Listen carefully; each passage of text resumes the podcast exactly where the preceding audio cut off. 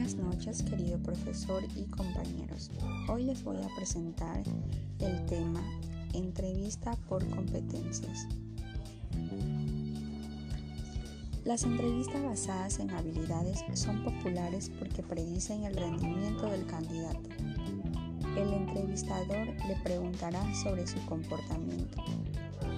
Describe una situación que te pueda probar habilidad esto es para la posición que deseas o puesto laboral. Por tanto, la entrevista de capacidad tiene como objetivo comprender si el candidato tiene y expresa las condiciones necesarias para el puesto. Estrategia para realizar preguntas basadas en competencias. Las respuestas a preguntas basadas en competencias son muy estructuradas por lo tanto, se debe usar la técnica STAR, la cual describe la situación, la tarea necesaria, la acción que realizaste y el resultado de esa acción. Así también existen varias preguntas entrevista por competencias para medir adaptabilidad.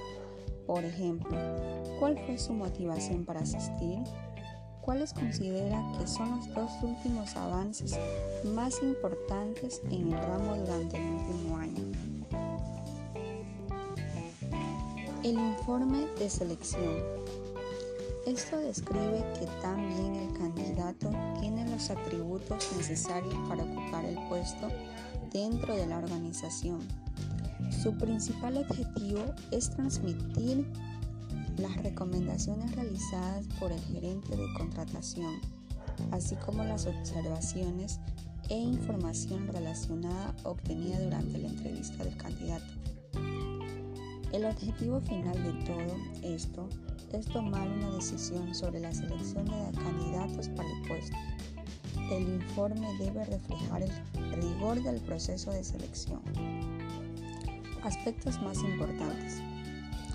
Datos generales del candidato, herramientas de valoración utilizadas, datos de interés y referencias, interés y motivación hacia el puesto, puntos fuertes, puntos débiles o áreas de mejora, observaciones del entrevistador, observaciones a cubrir, responsable, decisión final.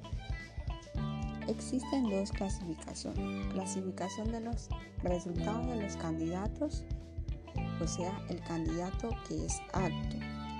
Y la clasificación de los resultados de los candidatos que da referencia al candidato no apto. Los resultados del candidato apto serán el candidato que mejor cumple con las exigencias del cargo, puede presentar brechas u oportunidades de mejora que son manejables. Su pronóstico de desempeño en el cargo es positivo en un periodo de tiempo considerado. Mientras que el candidato no apto será el candidato que no cumple con las exigencias del cargo. Sus brechas frente al perfil indican que el pronóstico de desempeño no es el esperado un candidato que no presentaremos en una terna, un candidato que no tiene un problema psicológico, sencillamente no se ajusta a lo que buscamos. Informe de selección. Los informes de contratación son una parte importante del proceso de contratación y selección porque la posibilidad de contratar a un candidato depende en gran medida de la evaluación realizada por el entrevistador. Asimismo, se puede utilizar como soporte en los casos en que deba estar justificado el rechazo del solicitante. Pues en conclusión, el informe de selección es el documento en que se informa acerca de los elementos que fueron observados a lo largo de la entrevista valorando los aspectos más importantes a nivel conductual y competencial en el objetivo de encontrar a la mejor persona para el puesto y determinar si la persona seleccionada es adecuada. Este ha sido el tema por hoy.